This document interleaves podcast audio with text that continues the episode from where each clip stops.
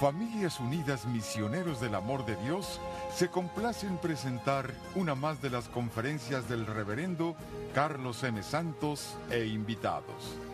Dispónganse a participar y disfrutar de estos mensajes de crecimiento espiritual, formación humana y superación personal.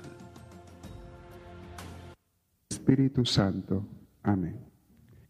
Señor, Señor de señores, te necesitamos.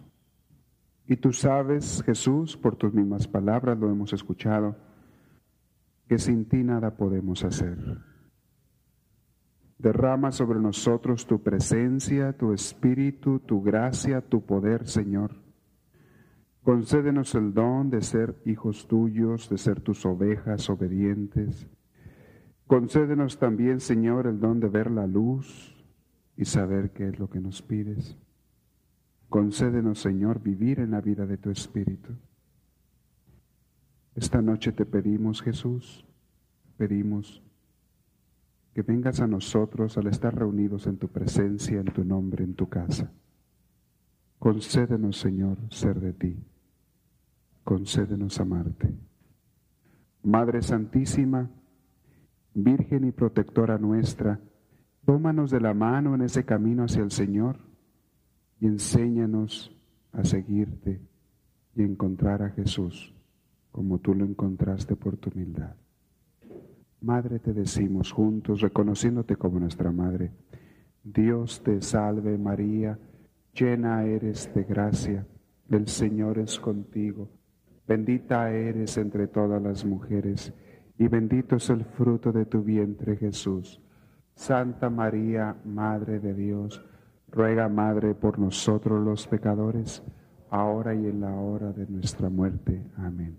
Gloria al Padre, gloria al Hijo y gloria al Espíritu Santo, como era en un principio, ahora y siempre, por los siglos de los siglos. Amén. ¿Pueden sentarse?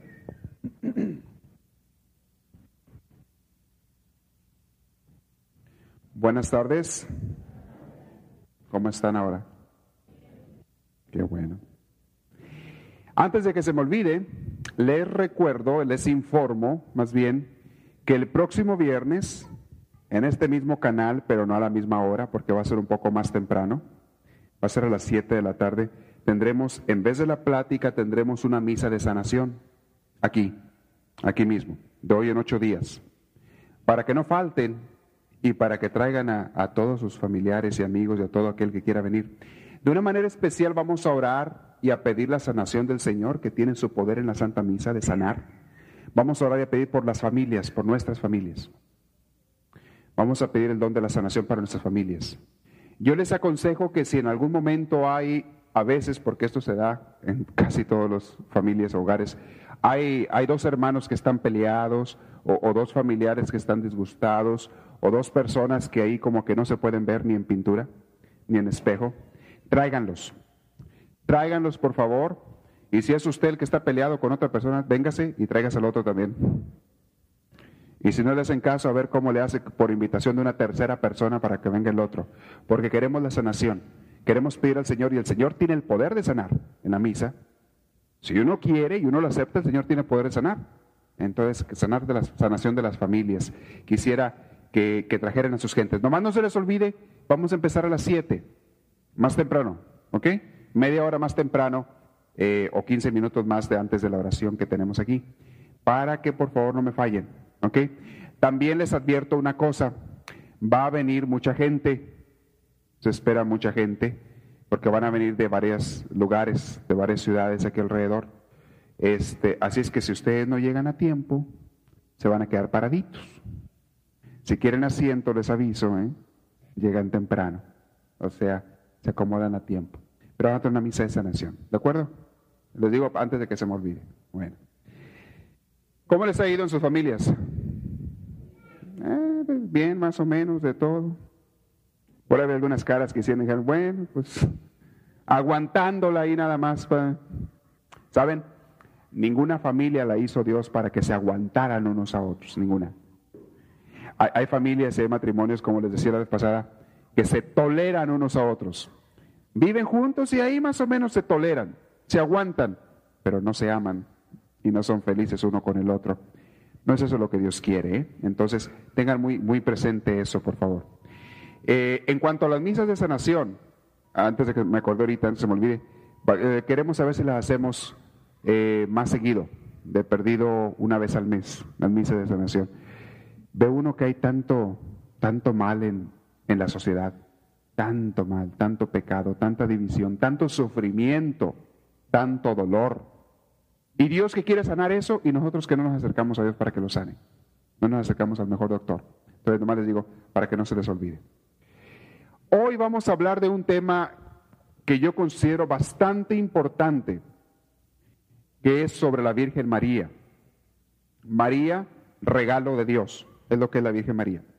Quiero dejar un tiempo al final otra vez, un poquito, a ver si, a ver si, si no me acelero hablando mucho, este, un poquito más de tiempo para que hagan preguntas y aclaren y demás cosas, ¿sí? Porque sobre la Virgen María, desgraciadamente a veces hay muchas dudas, a veces hay muchas preguntas que a veces nos han metido otras religiones. Pero voy a hablar sobre la Virgen María ahora un poco. Si alcanzamos a terminar ahora, lo que quiero darles que es una visión general. Sobre María se puede hablar muchísimo, pero si alcanzamos a ver lo que es una visión general, este, pasamos a otro tema la próxima vez. Pero si no, continuamos hasta que tengamos una idea más o menos de lo que es la Virgen María. Les voy a hablar sobre ella. Ustedes han visto muchas vocaciones de la Virgen María, ¿no es cierto? ¿Bajo qué nombre han escuchado ustedes a la Virgen María? ¿O la conocen? En, en lugares donde se ha aparecido. ¿Cómo se llama? Díganme ustedes nombres, díganme. La Virgen de Guadalupe. Más vale que no les falte esa, ¿eh? La Virgen de Fátima, la Virgen de Lourdes. ¿Dónde, ¿Dónde está Lourdes? En Francia. ¿Y Fátima? Portugal. ¿Y Guadalupe dónde está? México. ¿Cuál otra? ¿Cuál? Medjugorje. Es que se está apareciendo todavía, ¿eh? La Virgen de Medjugorje se sigue apareciendo. ¿Cuál otra? Nuestra Señora de Zapopan, allá en México, en Jalisco. ¿Quién más? San Juan de los Lagos, también en Jalisco. ¿Cómo son acaparadores esos de Jalisco? ¿Cuál otra? Talpa. La Virgen del Cobre es de, es de Cuba, ¿no? De la Caridad del Cobre, la Virgen de Cuba. La Virgen del Carmen. ¿Cuál otra? La Virgen de la Paz es la, Virgen de Medjugorje, la que hablábamos ahorita. Reina de la Paz se llama ella. ¿Cuál otra? La Virgen de los Ángeles. Perpetuo Socorro. La Inmaculada, bueno, es el Inmaculado Corazón de María. Inmaculada Corazón de María. Ah, la Inmaculada Concepción, es, otra vocación de la Virgen María. Bueno, le voy a decir algo para que no digan como aquella viejita que estaba peleándose con las vecinas. Llegó ella a vivir por ahí a, Guadalajara, y ahí en Guadalajara pues son muy devotos de Zapopan, y ella venía de México, ¿verdad? Y dice, pues dirán, ah, no, ella venía de San Juan de los Lagos, ella viene de San Juan de los Lagos. Y dice, pues dirán lo que quieran, dice la viejita, todas las vecinas ahí. Pero la Virgen de Zapopan peina a la Virgen de San Juan. es de sus sirvientas, la peina. Todas las Virgen de San Juan. Ella le tenía mucha devoción a la Virgen de San Juan. me he encontrado, aunque ustedes no lo crean, con gente que me pregunta, bueno, bueno, ¿cuántas vírgenes hay? Pues ¿cuántas son o qué? No es más que una. No es más que una, la Virgen Madre de Dios. No es más que una, pero la gente le ha adjudicado diferentes devociones o diferentes nombres. Pero es la misma. Jesús no tuvo más que una madre, ¿ok? Igual que ustedes y que yo. No más una. No puedes tener dos madres. Podrás no tener, que es otra cosa, pero por lo menos tiene una, ¿verdad? Es diferente. Jesús tuvo una, no dos, ni tres, ni cuatro, ni nada, ¿ok? Una cosa que quiero aclarar, este, de las que mencionamos hace rato, de las advocaciones, de las advocaciones que, mencionamos hace rato, en algunas la Virgen se apareció y en otras no es, no se apareció en ningún lado, simplemente la gente la pintó, casi siempre un pintor. Un pintor hizo una imagen como él se lo imaginaba de la Virgen y le adjudicó un nombre. ¿Sí? Que la Virgen de, por ejemplo, la Inmaculada Concepción o algo así. Eh, pintores la hicieron y le adjudicaron un nombre y luego se desarrollaron devociones a esa Virgen o a ese cuadro de la Virgen que está en la iglesia de X ciudad. ¿sí? Por ejemplo, la Virgen de Zapopan, por si ustedes saben cuál es el origen de la Virgen de Zapopan. Ella no se apareció en Zapopan, y ahí tampoco es pintura, ahí es una estatuilla, una estatua chiquita como de unos 30 centímetros, unos 12 pulgadas. Esa estatua era la que cargaba uno de los misioneros, y aquí me van a disculpar porque no me acuerdo quién de todos era. Era Bartolomé de las Casas, no sé. No quisiera equivocarme. Pero uno de los misioneros franciscanos que, primero llegaron a América y que andaban evangelizando por todos lados, cargaba a él esa virgen, a donde él iba a predicar y enseñar a los indígenas, la cargaba aquí al pecho, se la colgaba. Está hecha esa virgen de, pasta de olote. Según una vez estuve yo escuchando o leyendo por ahí, de pasta de olote. El olote de la, del maíz lo molían, a veces los indios no sé cómo lo molían, y hacían una especie de pasta. Y con esa pasta hacían estatuillas y hacían figuras y todo, y así está hecha. Y entonces se la cargaba, a donde quiera que iba la ponía sobre un altar, allí celebraba la misa y allí hablaba y predicaba la palabra de Dios. Creó esa estatuilla. Y se quedó allí en Zapopan y se le siguió haciendo una devoción por muchos años y ya tiene como 400 años o más. Y ahí se quedó la Virgen en Zapopan. Pero esa no es una, imagen de la Virgen que se haya aparecido en ningún lado, es, la, la, estatuilla.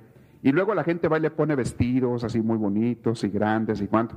Algo así parecido pasó con la Virgen de San Juan. No me acuerdo ni quiero equivocarme si es más o menos la misma historia o si la estoy confundiendo, la, la que cargaba aquel misionero. Pero le estoy dando a entender, lo que les quiero decir es lo siguiente. En muchas ocasiones no es que la Virgen se haya aparecido en ese lugar sino que simplemente allí se desarrolló una devoción a la Virgen. Y se les puso el nombre, en muchos lugares a la Virgen, se le puso el nombre del pueblo donde se apareció o donde está esa imagen.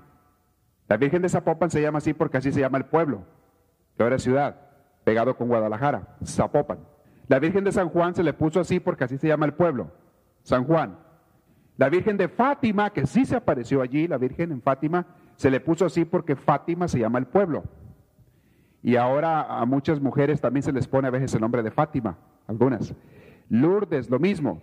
La Virgen de Lourdes se le puso así porque se apareció en Lourdes. La Virgen de Guadalupe es un misterio. ¿Por qué se llama Guadalupe? Es un misterio. Y hay varias teorías. Hay varias teorías por qué se le llama la Virgen de Guadalupe. Si es que ella dijo que así se le llamara, o si es que eh, era una devoción de una Virgen que estaba en España. En España una Virgen morena. Y algunos estudiosos después dijeron, se me hace que le pusieron así por la Virgen que está en España, que es una Virgen de madera ennegrecida, morena.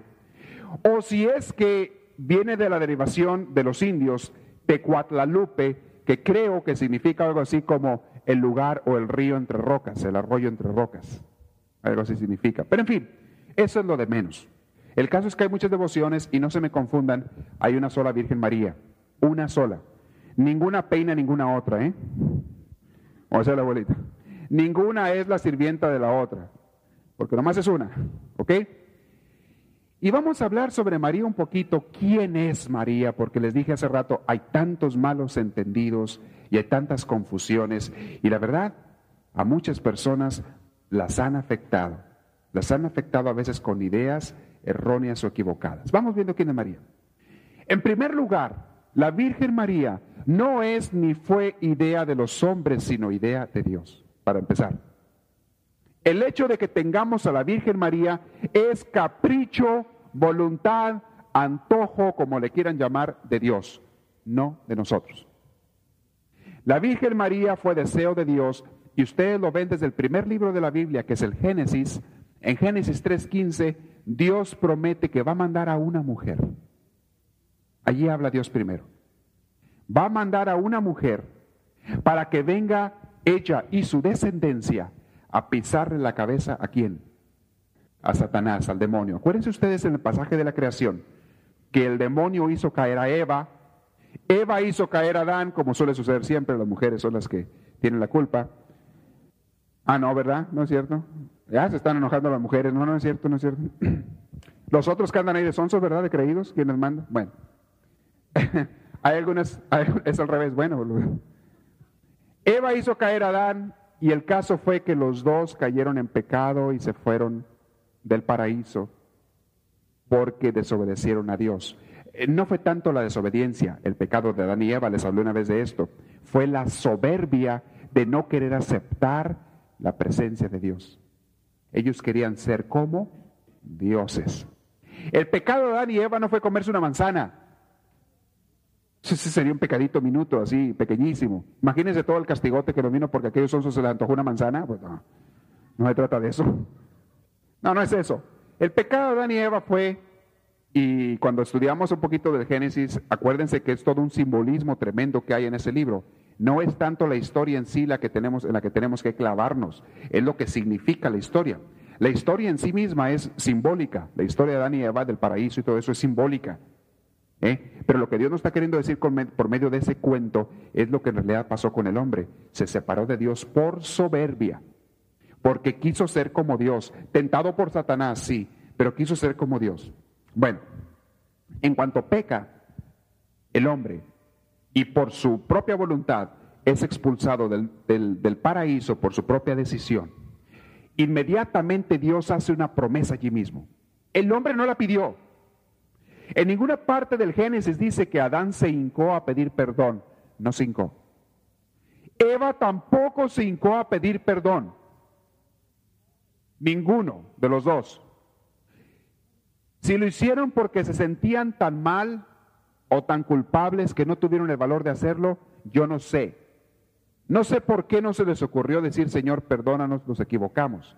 Probablemente si lo hubieran hecho, ahí se hubiera acabado la expulsión del paraíso, conociendo la misericordia de Dios, probablemente.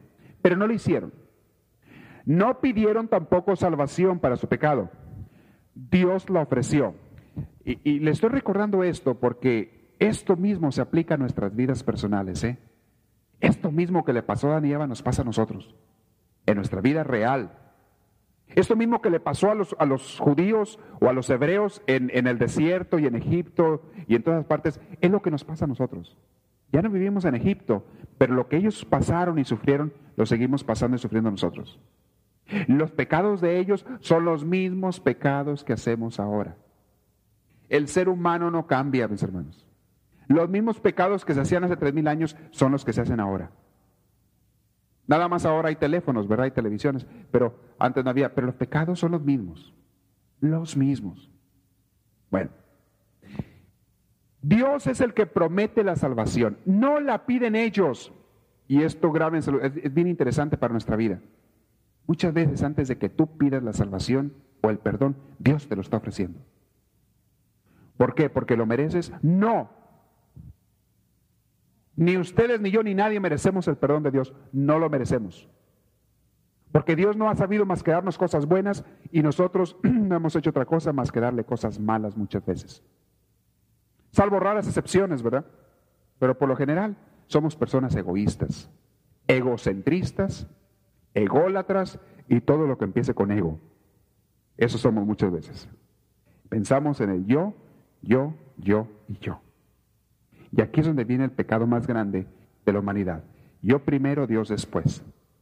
Dios promete la salvación y lo primero que promete es a aquella mujer que va a venir como mandada de él. María es regalo de Dios, mis hermanos. No la pedimos nosotros, no la buscamos nosotros. Cuando la Virgen María se ha aparecido en diferentes lugares, no fue porque nadie le estaba pidiendo que se apareciera fue porque ella quiso y Dios la mandó.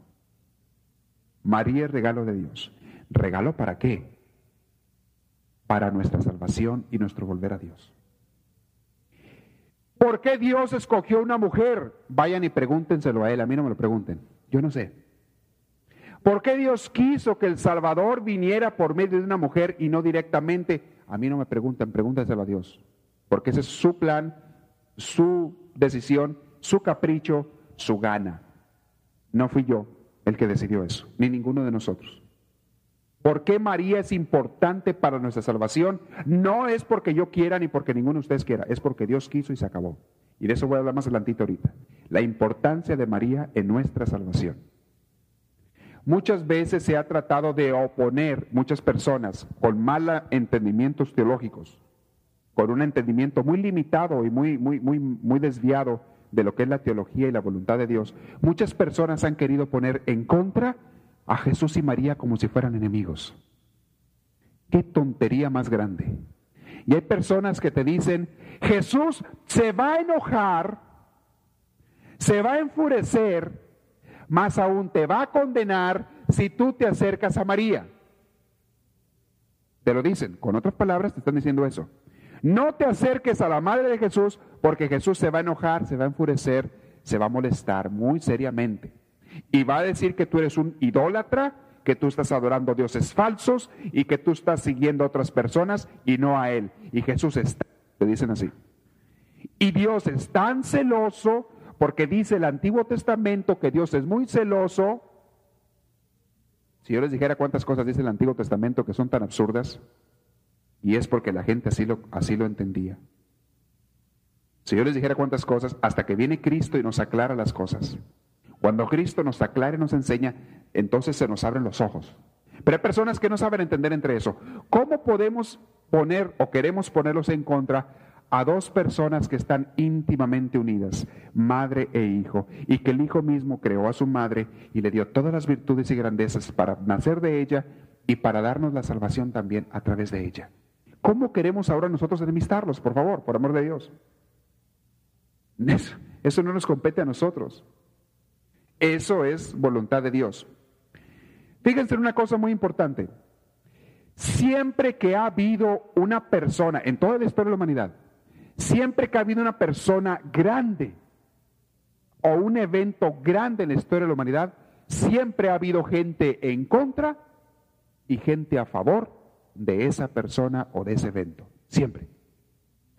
Díganme ustedes de alguna persona importante, pero bien importante en la historia de la humanidad, o incluso ahorita, de las actuales, que no tenga muchos enemigos y también muchos seguidores. Díganme de una persona. Cuando alguien no es tan importante o no sirve para nada, no tiene ni enemigos ni seguidores, o a lo mejor podrá tener seguidores, pero enemigos lo más seguro es que no tiene. María, desde que ella existe, desde que ella vino al mundo, ha tenido enemigos y ha tenido gente que la ataca tremendamente. Y no, esto no es nuevo, ¿eh? Esto empezó desde los principios de la Iglesia Católica. Gente que la atacaba a la Virgen María.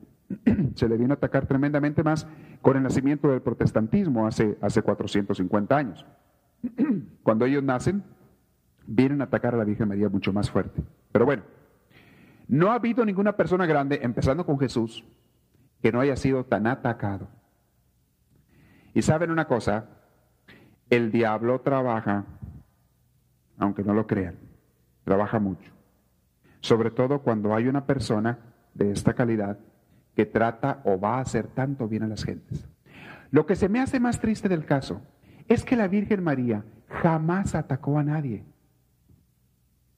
La Virgen María jamás rechazó a nadie. La Virgen María jamás hizo nada por dañar a alguien. Y hay tantas gentes atacándola a ella. Digo yo, ¿dónde está la lógica? Si me dijeran, es que están atacando a una persona que les ha hecho un mal, diría, bueno, se están defendiendo, ¿verdad? Pero es una persona que lo único que hizo fue bien y en humildad y callada totalmente. ¿Por qué la atacan? ¿Por qué la rechazan? Es una contradicción tremenda. Pero bueno, es parte de la humanidad también. Es parte de la humanidad también esa situación. María ha sido muy atacada, pero María no existe ni existió por voluntad de ella, sino por voluntad nada más de Dios. Dios hizo a María para su Hijo y para nosotros. Óiganlo bien. Dios creó e hizo a María para su Hijo y para nosotros, como regalo. Ella no vino al mundo para ser servida, igual que Jesús. Vino para servir. Yo me he puesto a meditar, hay unos libros por ahí muy buenos. Les aconsejo que lean un libro, eh, entre tantos buenos que hay, el libro de El silencio de María, del padre Ignacio Larrañaga. ¿Lo han leído algunos de ustedes? Algunos de ustedes lo han leído. El silencio de María se llama, del padre Ignacio Larrañaga. Está muy bonito. Muy bonito libro. Y lo que te expresa y te explica es lo siguiente. María nunca quiso sobresalir, ni le interesó su persona, ni su imagen, ni su grandeza. Lo que menos tuvo ella fueron los egos. En ninguna parte del Evangelio ustedes escuchan, y vaya que no se habla mucho la Virgen María también por eso, por su humildad y sencillez. Porque ella nunca quiso sobresalir. Pero lo que se menciona de la Virgen María, en ninguna parte del Evangelio se habla de que ella haya hecho algo para sí misma. Nada. Acuérdense ustedes, díganme ustedes los pasajes más o menos en orden cronológico en los que aparece la Virgen María en el Evangelio. Díganmelos. ¿Cuál fue el primero donde aparece? Entre paréntesis, cuando quieran leer de los cuatro evangelios que tenemos, el que habla más de la Virgen María y más bonito es San Lucas. San Lucas es el evangelio, le llaman los teólogos y bíblicos, el evangelio de la mujer, porque San Lucas también habla mucho de las mujeres, de la mujer, y el evangelio de María. San Lucas menciona mucho este, eh, a varias mujeres en el evangelio y como que la resalta bastante. También San Lucas es conocido como el evangelio del amor, habla mucho del amor.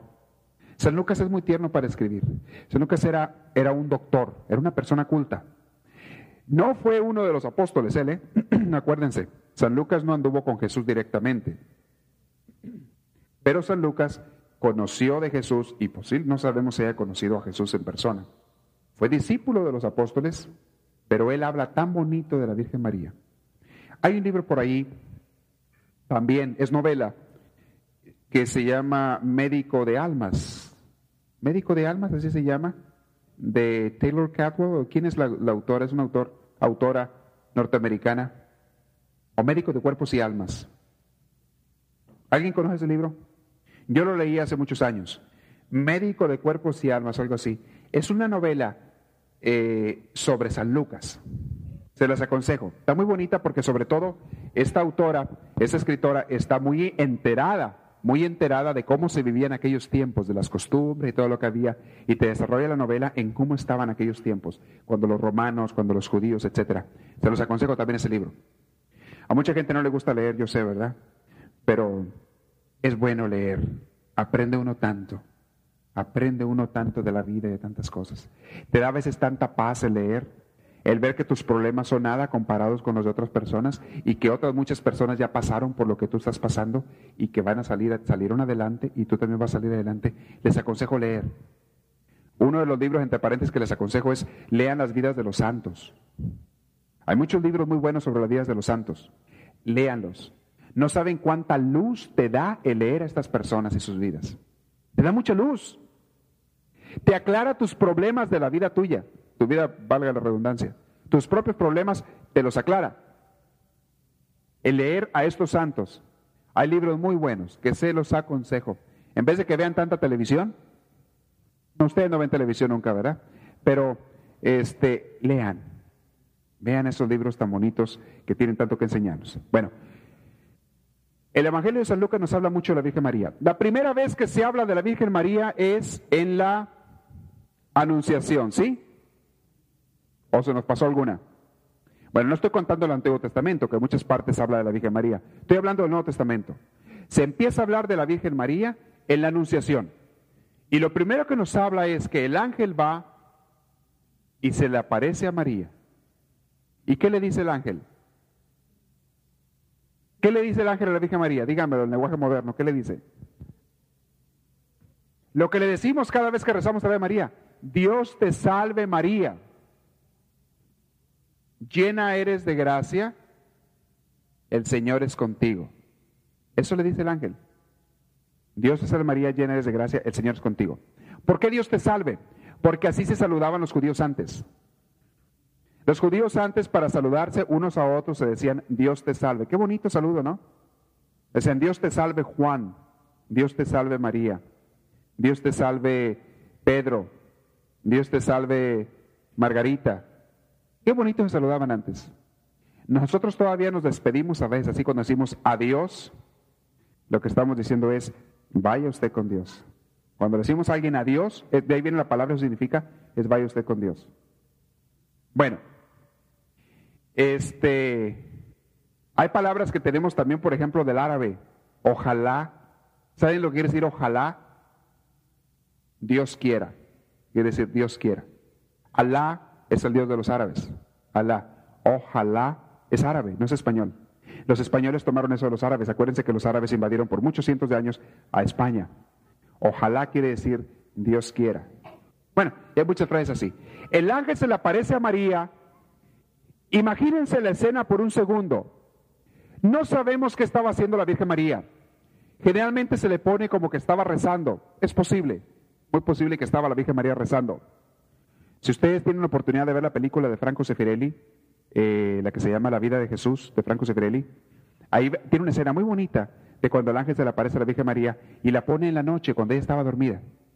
Dice que ella estaba dormida, a medianoche se le aparece el ángel y le habla, porque antes las mujeres no podían trabajar como ahora. Antes nomás el hombre mantenía a la mujer, ahora es al revés, la mujer mantiene al hombre. Pero, ah, no, ¿verdad? No, no es cierto. Bueno, a veces hay de todo. Pero en aquel entonces era la, peor tragedia. Lo más probable es que ni se preocupaban las mujeres de eso. Pero a María, que era la que menos pensaba ni siquiera en eso, se le aparece el ángel. Y le dice que si quiere ser la madre del Salvador. ¿Qué contesta María? ¿Qué contesta? Antes del haga se contesta otra cosa. Es una pregunta. Antes del haga se dice, hace una pregunta a ella. Muy humilde, muy humilde, pero no era tonta. Bueno, ¿y cómo va a ser eso? Le dice ella. ¿Cómo es posible que yo sea la madre del Señor, del Salvador? Para que vean que no era tonta. Dije María era una persona, pues como cualquier otra persona, inteligente. ¿Cómo es posible si yo no tengo hombre? No conozco varón. Ella sabía que para que hubiera un hijo se necesitaba hombre y mujer. Dice, ¿cómo es posible? Y le dice el ángel, tú no te preocupes. Si tú aceptas, el Espíritu Santo se encargará de eso. Él descenderá sobre ti, te cubrirá con su sombra y tú quedarás embarazada. María ya no pregunta más y dice, hágase en mí según tu palabra. Yo soy la esclava del Señor. O sea, y yo no soy nadie para decir sí o no. Si es voluntad de Dios lo que Él quiera, que se haga. Y saben una cosa, les dije, María no era tonta, pero tampoco quería nada para ella. Solamente quería conocer y aceptar y abrir la voluntad de Dios. Esta semana estaba con un grupo yo, fui a darles una plática y me hicieron una pregunta muy buena. Una pregunta muy buena me hizo una de las personas y me dijo, Padre, ¿cómo podemos balancear en, en nuestras vidas entre el tiempo que le damos a Dios y el tiempo que le damos a la familia. O más bien la pregunta era, perdón, el tiempo que le damos o el esfuerzo que le damos al, al mundo, al mundo. Y el tiempo que le damos a Dios. Y por el mundo se refería a él familia, trabajo, ocupaciones y demás. ¿Cómo podemos balancear las dos cosas? Le dije yo, no tienen que balancear nada. Si tú balanceas dos cosas, ya estás poniendo dos opuestos. Uno es una cosa, otro es otra. En el plan de Dios, tú no puedes separar al mundo de Dios. Si tú eres un cristiano verdadero, tiene que ser todo, tu, tu, vida, tu trabajo, tu dinero, tus esfuerzos, tus preocupaciones, tus alegrías, tiene que ser todo lo mismo, dentro y junto con Dios. Esta era la actitud de María. Para María su vida era Dios y ella estaba abandonada en Dios y lo que Dios quisiera, ella estaba dispuesta. Fuera triste o alegre, se viera como algo muy bueno o algo muy malo, ella estaba dispuesta a que se hiciera lo que Dios quería. María en ningún momento esperó o pidió algo para ella. Voy a insistir en este punto, porque nosotros sufrimos muchas veces por estar queriendo y esperando cosas para nosotros. Esa es la raíz del sufrimiento, mis hermanos. Si se acuerdan cuando hablamos de creados para ser felices, vimos eso. La raíz del sufrimiento es que estamos queriendo y esperando cosas para nosotros. Muchas veces es dinero, otras veces es salud, otras veces es cariño o apreciación hay veces que es compañía, hay veces que es agradecimiento, hay veces que es regalos, amor, tantas cosas que estamos esperando para nosotros y sufrimos porque no recibimos lo que estamos esperando. María, la raíz de su paz estaba en que ella no esperaba nada para ella. Óiganlo esto, no esperaba nada para ella y tenía paz en su corazón. Y vaya que se le fue como en feria, ¿eh? Ustedes saben la historia, cómo le fue después por haber tenido aquel hijo. Desde que se lo andaban persiguiendo de bebé, de chiquito, hasta que se lo criticaban y lo querían apedrear de grande y se lo mataron por último y lo crucificaron. Y cuando resucita Jesús y empieza la iglesia a existir, no terminaron las persecuciones ni las preocupaciones. Continuó todavía hasta que María se fue al cielo. Hasta que nuestra madre se fue al cielo, continuaron los problemas, los ataques, las preocupaciones y mortificaciones. Sin embargo, dentro de todo esto ella tenía paz. Esta es la actitud que tenemos que aprender ustedes y yo, mis hermanos. Tenemos que aprender a estar abiertos a Dios día y noche. A decirle, Señor, tú llevas mi vida, yo te acepto y tomo lo que tú me des cuando tú quieras y como tú quieras, Señor. Si pudiéramos decirle esto a Dios, tendríamos tanta paz. No se te acabarían los problemas que ahora tienes, pero los superarías con tanta paz. Una de las tragedias más grandes de la vida es que los problemas, aunque después los vamos a superar siempre, mientras los tenemos nos están martirizando y amargando la vida. Tenemos problemas y cosas que nos están martirizando y amargando la vida y estamos soñando con una vida o una situación en donde no tengamos ya ningún problema. Y a veces buscamos soluciones. Por ejemplo, creemos que el día que tengamos dinero se van a acabar nuestros problemas. Yo les digo, no es cierto. No existe tal cosa. A veces creemos que el día que tenga yo salud o me alivie de esta enfermedad, se van a acabar mis problemas. Te digo, no es cierto. Vendrán otros. A veces que pensamos, el día que yo regrese a mi pueblo con mi familia, se van a acabar los problemas. Yo te digo, no es cierto. El día que yo salga de ese trabajo, andan los niños perdidos ahí, por, ¿no está la mamá aquí? El día que, que yo salga de este trabajo, de este problema en el trabajo, voy a andar feliz. No es cierto. María no esperó nada para ella y es cosa que tenemos que admirar de nuestra madre. María se abandonó en el Señor. María vivió un día a la vez, como dice por ahí a veces la canción. Un día a la vez. Porque te digo una cosa, a lo mejor mañana no existe. A lo mejor mañana no existe. Y ya te estás preocupando por lo que va a venir dentro de un mes. Ya te estás preocupando por lo que esperas que va a venir dentro de un mes. Y a lo mejor ni siquiera vas a llegar allá. Y no vives hoy por estar esperando aquello. María fue una persona que se abandonó. Es que quiero que entendamos, por favor. Porque fue una persona que se abandonó al Señor. Porque fue una persona que nunca pidió nada para ella misma. Tenía un poder muy grande que Dios le dio, entre otras cosas. María tenía el poder de bajar al Espíritu Santo, de hacerlo bajar. Y lo tiene ese poder. María tiene el poder de hacer bajar al Espíritu Santo. La primera vez en que oímos oficialmente del Espíritu Santo bajando al mundo no es la primera vez que bajó, pero la primera vez que en la Biblia oímos oficialmente que el Espíritu Santo bajó al mundo fue en la Anunciación. Bajó para cubrir a María y hacer que quedara embarazada de aquel Salvador de Jesús. Luego hay otra ocasión en que oímos bajar al Espíritu Santo sobre Jesús, es el día de su bautismo, ¿se acuerdan? Así que oficialmente se, se, se presente. Y hay una tercera que es muy importante. En la segunda no está María directamente envuelta, pero está Jesús, que qué más quieres, ¿verdad? En la tercera es la venida del Espíritu Santo sobre los apóstoles. Y en ese momento, dice cuando lee San Lucas, está hablando de quienes estaban allí, a la primera persona la que menciona es a María. La primera persona que estaba orando con ellos era María. Cuando ustedes quieran que el Espíritu Santo venga sobre ustedes, inviten a María a que esté a un lado de ustedes pidiendo por la venida del Espíritu Santo. Y entonces viene. No por el poder tuyo, ni el mío, ni el de nadie de nosotros, por el poder y la intercesión de María. María tiene ese poder. Después, cuando María va al cielo y demás, el Señor la convierte y la hace su mensajera. Hace a la Virgen María su mensajera. Ustedes han oído que en muchas partes del mundo se ha aparecido y se sigue apareciendo la Virgen María, ¿no es cierto? A que no escuchamos con la misma frecuencia que Dios se ha aparecido o se esté apareciendo, Cristo mismo. ¿Se han fijado en eso? ¿Por qué no oímos más? Aunque hay veces en que la gente inventa que se apareció la Virgen María, en que no es cierto, en muchos de los casos sí es cierto, y María se está apareciendo. Y lo tenemos comprobado con milagros, con milagros palpables. Pero ¿por qué no oímos de igual manera que Jesús está apareciendo en tal parte?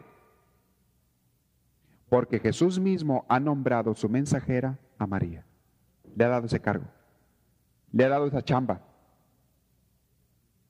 Y siempre que se aparece la Virgen María en algún lugar, sea el que sea, aquí en México, en, en Sudamérica, en, en, Cuba, en Europa, en donde sea, en África, donde quiera que la Virgen María se aparece, siempre es para ayudar a sus hijos. Siempre. Esas frases que le dijo a Juan Diego en el Tepeyac y que están escritas. Ah, entre paréntesis, no dejen de ir, quiero ir, yo no he ido, pero me dicen que está hermoso. La exposición de la Virgen de Guadalupe en el Bowers Museum, aquí en Santana. ¿Han oído? Está ahorita, va a estar hasta diciembre. No sé qué día de diciembre va a estar la exposición. No se la pierdan. Creo que cobran como unos 6 dólares la entrada, no estoy seguro. ¿Alguien ha ido de ustedes? ¿Qué tal está? Muy bien. La membresía para ir siempre cuando uno quiera. Bueno, pero 3.50 es la entrada normal. Vayan. Y sobre todo lleven a sus niños. Está una exposición de, de, cuadros y pinturas y muchas cosas que trajeron de México, de la Basílica de Guadalupe, y se están exponiendo ahí. Me han dicho que está muy bonita y quiero ir a verla. No he podido, no he tenido tiempo, pero ya me han dicho personas que conocen mucho de esto que vale la pena, está muy bueno. Bueno, María ha sido la mensajera de Dios. Ha sido la mensajera de Dios por desde que ella vino al mundo. Y María es la madre nuestra que Dios nos ha dado. María no es nuestra madre porque nosotros la hayamos hecho nuestra madre, sino porque Dios la hizo nuestra madre. ¿Por qué lo hizo Dios? Nada más por una simple y sencilla razón. Porque le dio su muy regalada gana. Por eso. Y si usted quiere reclamarle a Dios, vaya reclámele. Y peleele. Y échele todo lo que quiera. Pero es muy su voluntad y a ver quién le gana. Muy su voluntad. Si Dios nos dio a María como madre es porque le dio su regalada gana. Y les digo por qué creo que nos la dio la Virgen María como madre. Porque Dios nos conoce, sabe lo que son nuestras necesidades y nos quiso dar la imagen de una madre en el cielo. Dios es la perfecta imagen del Padre. Pero nosotros como humanos que somos, también tenemos que ver la imagen de la madre, ¿no es cierto? Y muchas veces para nosotros la imagen de la madre es más fuerte que la imagen del padre, para todos nosotros, salvo excepciones, pero por lo general la imagen de la madre es más fuerte y más necesaria para nosotros que la imagen del padre. Y Dios mismo, Dios mismo sabía eso porque Él nos hizo y nos dio una madre en el cielo. Él es el Padre, Él es Dios, nadie le quita. La Virgen María no es más que una criatura, estamos de acuerdo 100%, pero ¿qué criatura? Bendecida por Dios y hecha nuestra Madre intercesora. Jesús mismo le dio el poder de interceder desde que estaba en la tierra. El primer milagro que Jesús hizo lo hizo por orden, mandato y petición, como le quieran llamar, de su Madre María. Dicen por ahí algunos teólogos algo muy interesante. Yo me reía cuando estaba estudiando esto en, en el seminario. Dicen algunos teólogos, en sus opiniones personales, dicen que, que Jesús era, era medio, tenía miedo de aventarse a predicar. Estaba medio gallinón. Ya sabía más o menos lo que le esperaba. Se la sospechaba, no era tonto. Al fin y al cabo Dios. Y no se animaba muy bien.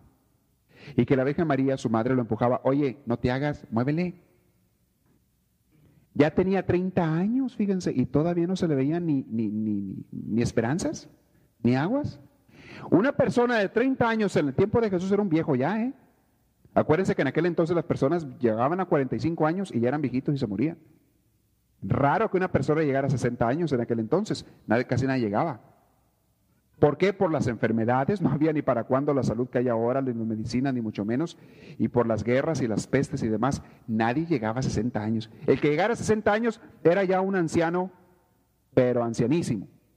Rarísimo que alguien llegara a 60 años, nadie llegaba. Además se maltrataban mucho, los climas, el sol, el trabajo y demás que hacían en aquel entonces, ni para cuándo. Yo no tenían como ustedes aire acondicionado en las casas, ¿eh?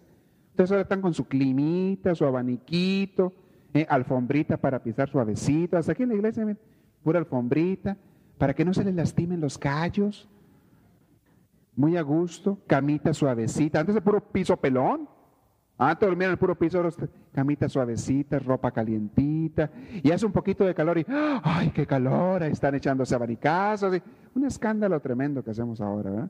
En aquel entonces no. Jesús ya tenía 30 años y no se le veía muchas pintas de que hiciera nada. Y dicen estos teólogos, me hace muy interesante, digo, me atacaba de risa cuando decían eso, que la Virgen María le plantaba sus pellizcos y decía, oye, no te hagas, mi hijo, ¿a qué viniste? ¿De qué viniste? ¿De qué se trata? ¿O qué estamos jugando? qué? muévale, apúrenle, menele a la cazuela. ¿Para qué crees que le mandó el padre? Eh? ¿Para qué? ¿Ahora qué? ¿Te voy a estar manteniendo todo el día yo o qué? Muévale. Yo creo que le decía aquella frase que he visto por ahí en unos, en, unos vasos tequileros por ahí. Dice, el que no vino a este mundo a tomar vino, entonces ¿a qué vino? ¿No han visto esa frase de unos tequileros? Yo creo que la Virgen le decía, porque ese fue el milagro que le pidió primero, ¿no? Muévele. Entonces, como no se animaba mucho, la Virgen María les habló a la raza por ahí, lo puso, lo puso entre la espalda y la pared y dijo, hey, aquí mi hijo se va a encargar del problemita que tienen ustedes. Se les acabó el vino, mi hijo, ¿qué iba a hacer? Y aquel todavía se sacateó. Madre, ¿y a ti y a mí qué? Tú déjalos, es mucho bronca. Ey, no le hizo caso, mucho caso a la Virgen. Le dijo, ey, ey, hagan lo que Él les diga. Vénganse, vénganse lo que les diga. No le quedó otra. Lo pusieron en evidencia y convirtió aquellos jarrafones así gigantes de, agua, los convirtió en vino. Ah, un buen negocito, ¿eh? Los convirtió en vino. A los 30 años Jesús empieza a predicar. Y por insistencia les insisto, o les digo, esto es una, una teoría teológica, si ustedes quieren, pero suena muy interesante. Lo que sí es cierto es que la Virgen María tuvo y tiene el poder de hacer que su hijo haga milagros. Y no nada más ella lo hizo, lo sigue haciendo todos los días. Ustedes vayan a las basílicas de la Virgen y van a ver que está lleno de milagritos y de testimonios y de personas a las que la Virgen le ha conseguido sanación y milagros. ¿Es la Virgen la que tiene el poder? No. Es Dios el que tiene el poder, pero por intercesión de quién? De la Virgen, de su madre. Todo viene de Dios. Y a Dios le agrada y le gusta y le satisface que su madre le pida para sus hijos. Le gusta. A Dios le gusta más que alguien pida por ti que a que tú pidas por ti mismo. Y es por eso que Dios le hace más caso a la oración de intercesión que a la oración de petición. Cuando tú estás pidiendo por otra persona, es más fácil que Dios bendiga a aquella persona que cuando Él pide por sí mismo nada más. Porque ahí no hay egoísmo. Cuando tú pides por otra persona no estás pensando en ti. En cambio, cuando pides por ti mismo, puede haber egoísmo. Por eso yo siempre les digo a ustedes que pidan por mí, ¿eh? Siempre les digo. Para que valga más, de veras. Y yo pido por usted, pues, ¿qué es lo que hago todos los días? Esa es mi chamba. Es lo que hago todos los días, pedir por ustedes, por sus familias, todos los días. Cada misa es lo que estoy haciendo, pidiendo por ustedes, por, por el pueblo de Dios, por mi pueblo al que el Señor me ha puesto a servir aquí. Por ustedes estoy pidiendo. Cada misa es por ustedes. No es otra cosa la misa más que eso, pedir por ustedes. Claro, también ahí de pasito pido por mí, ¿verdad? ahí de pasadita pido por, eh, lean la carta a los hebreos tan hermosa. El sacerdote es un hombre sacado de entre los hombres para ofrecer sacrificios a Dios por sus pecados y por los del pueblo de Dios. Lo dice la carta a los hebreos en la Biblia. Claro que sí. Y la Virgen María tiene el poder de sacarle a Dios lo que ella quiere. Lo que ella quiere. Aún cosas que Dios no pensaba hacer. Hay un cuento que yo les decía una vez les contaba una vez, muy bonito y se lo voy a repetir. Dicen que una vez iba un hombre, un peregrino allá en la India, iba a ir a ver a la diosa o el dios Vishnu, creo que es la diosa, no sé, Vishnu, allá en su templo de ellos, en su religión. Y iba de peregrino, tenía que caminar muchos días para llegar a donde estaba aquel templo tan grande y famoso, iba a visitar a la diosa Vishnu. Y este era un hombre muy espiritual. No, este no era muy espiritual, perdón. Él iba nada más en peregrinación.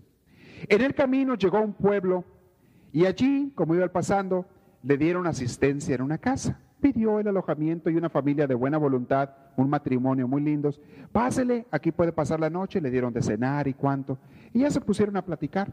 Como se acostumbraba antes, ahora ya no se acostumbra a la asistencia a nadie, desgraciadamente. Pero antes así era muy común. La gente iba de peregrino, se le daba asistencia. Y cuando llega, cuando están en la noche platicando, a la mañana siguiente se están despidiendo, ya se va aquel peregrino y le pide este matrimonio, era un matrimonio joven. Le dicen, oiga, Hermano, ya que va usted para allá al templo a ver a la diosa Vishnu, ¿por qué no le pide, por favor, que si nos da un hijo a nosotros dos? Tenemos muchos años de estar pidiéndole un hijo al Señor y no se nos ha concedido, no tenemos familia. Pídale, por favor. Y dice, ¿cómo no? ¿Cómo no? Ustedes son un matrimonio muy buenos, muy lindos y me han ayudado mucho, me dieron alojamiento y comida. Yo voy a hacer eso. Pues bien, llega al templo este hombre y se pone a orar y a pedirle a diosa Vishnu. Dice, oye, a propósito, entre sus miles peticiones que llevaba ahí, dice, aquella familia que me dieron asistencia, me pidieron que te pidiera que les des familia, que les des un hijo. Y entonces aquella diosa le habla, o Dios, el Dios de ellos le habla y le dice, fíjate que no se va a poder. ¿Pero por qué? Porque en el destino de este matrimonio no está el tener hijos, el tener familia. Bueno, pues ni modo, dice él, pues ¿qué voy a hacerle? Eso ya no me compete a mí. Se regresa él y de regreso no quiere pasar por aquel pueblo porque le da penita, se le hace muy duro decirle al matrimonio lo que le dijo Dios allá. Y, regresa a su pueblo. Cinco años más tarde, vuelve él a hacer otra peregrinación para ir a aquel templo. Y cuando va pasando por el pueblo donde vivía aquel matrimonio, se acuerda de ellos y dice, ah, voy a llegar de paso, a lo mejor me dan alojamiento otra vez. Y cuando llega a la casa de ellos, lo primero que ve es a dos chiquillos ahí jugando afuera, dos niños felices de la vida, jugando allí en, el patio. Y dice, mira, han de ser de los vecinos o de alguien.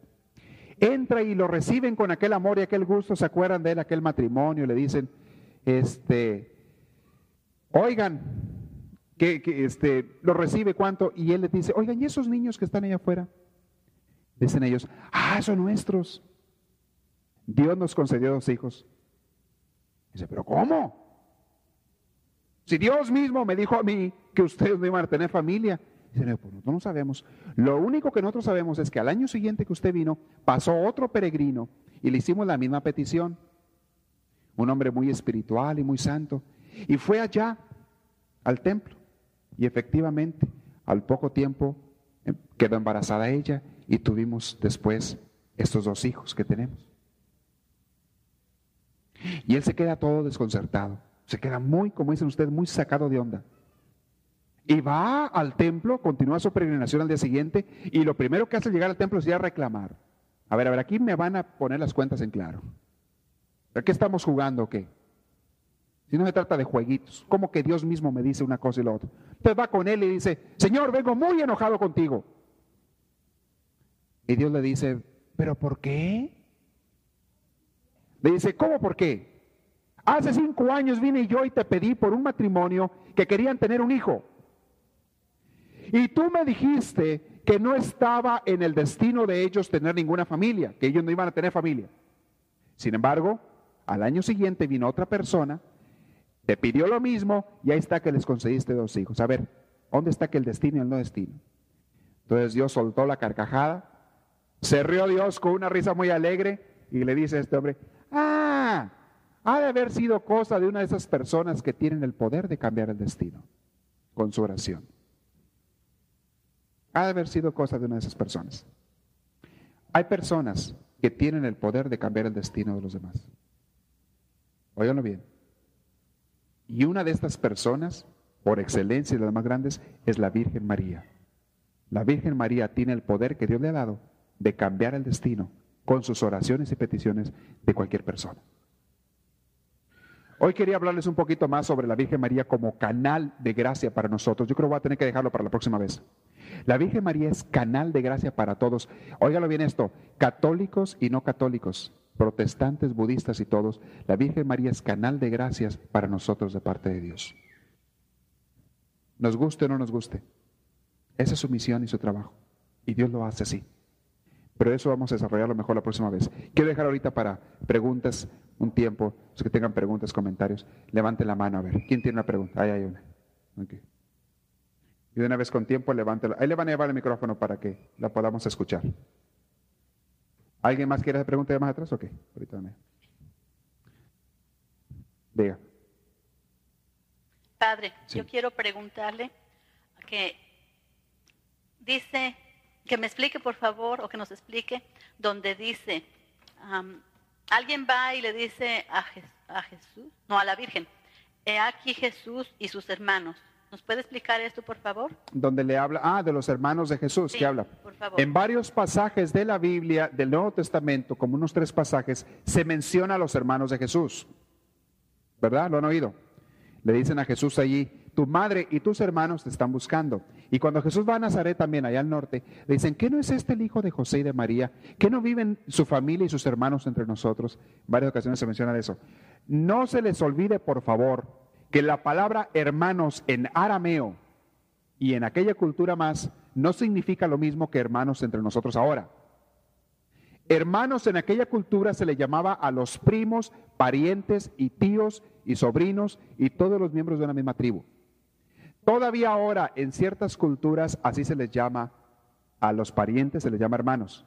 En China, por ejemplo, a los parientes de la misma familia, del mismo clan, se les llama hermanos. Y entre los judíos, de una manera especial, se les llamaba hermanos a los parientes. Cuando se refiere, la Biblia habla de los hermanos de Jesús, se está refiriendo a los parientes de Jesús, a la familia, pero familia en general de Jesús. Son hermanos. Este, no quiere decir lo mismo. La Virgen María nada más tuvo a Jesús, a nadie más. Nada más. Por eso es la Virgen María, si no, no sería Virgen María. La Virgen María nada más tuvo un hijo. ¿Por qué? ¿Podía la Virgen haber tenido más? Claro. ¿Es pecado tener más hijos? No. ¿Podía la Virgen María haber tenido más hijos? Claro que podía haber tenido. Pero si ella se consagró al Señor y quiso hacerlo así, o fue voluntad de Dios, es muy gusto del Señor. Si Dios quiso ser el Hijo único, Jesús quiso ser el Hijo único y que fuera su madre única de carne, pues de su problema. Él lo hizo porque él quiso, quería, ¿no? Si hubiera tenido más hermanos, los primeros que hubieran, se hubieran lanzado de apóstoles, hubieran sido los mismos hermanos de Jesús y hubieran quedado a la cabeza de los apóstoles como si fuera un, negocio de familia después, de, después de, que, de que murió Jesús y resucitó.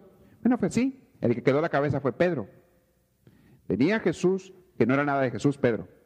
Jesús tenía parientes mucho y a ellos se les llama hermanos. Esto es el error que muchas veces los protestantes han, han, han hecho al no saber interpretar la Biblia en palabra hermanos. Hay muchas partes, no es la única de la Biblia, donde se habla de que, por ejemplo, con Lot y Abraham, y de- Lot y Abraham eran hermanos. El hijo de Lot, ¿qué venía siendo de Abraham? Sobrino. Sin embargo, le llama a Abraham hermano. Le dice, tú eres mi hermano. Se llaman hermanos entre ellos. Entonces es muy común, muy sencillo de entender.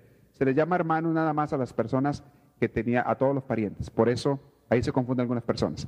Nunca quieran, por eso les he dicho yo también, para poder entender la Biblia tenemos que estudiar cómo fue escrita la Biblia y qué significan las palabras de la Biblia. Si ustedes se meten al Apocalipsis, olvídense, todavía es un- una cosa más compleja que todo esto. Puro simbolismo y tienen que entender los símbolos de cada cosa. Una vez les di una plática sobre el Apocalipsis y les expliqué todo eso. Entonces, es lo que significa. ¿sí? Padre, ¿qué explicación nos podría dar acerca de lo que escuchamos de que algunas vírgenes lloran y sudan aceite y cosas así? Miren, les dije hace rato que hay cosas que la gente inventa. Óiganlo bien.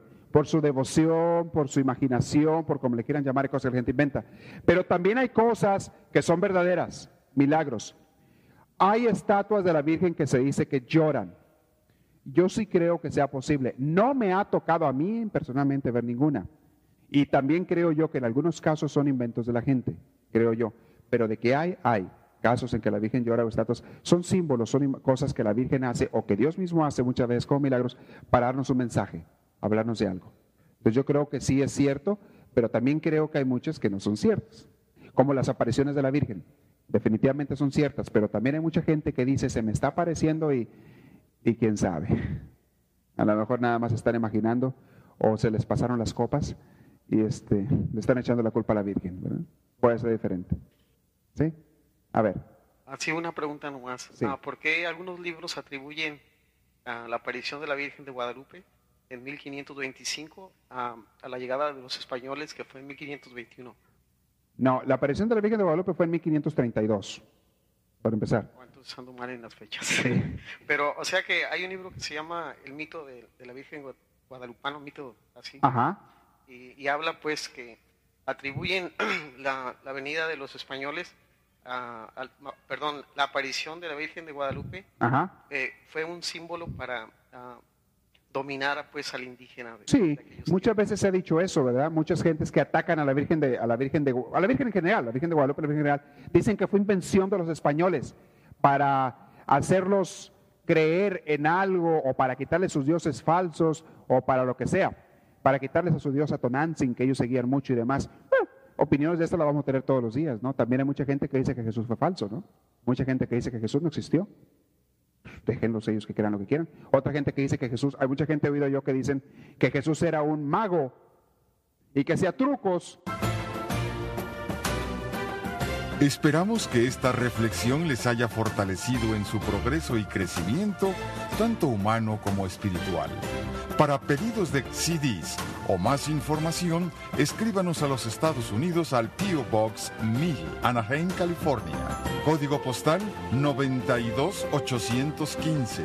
Que Dios les bendiga y les conceda una vida llena de su gracia, su espíritu, su gozo y su paz.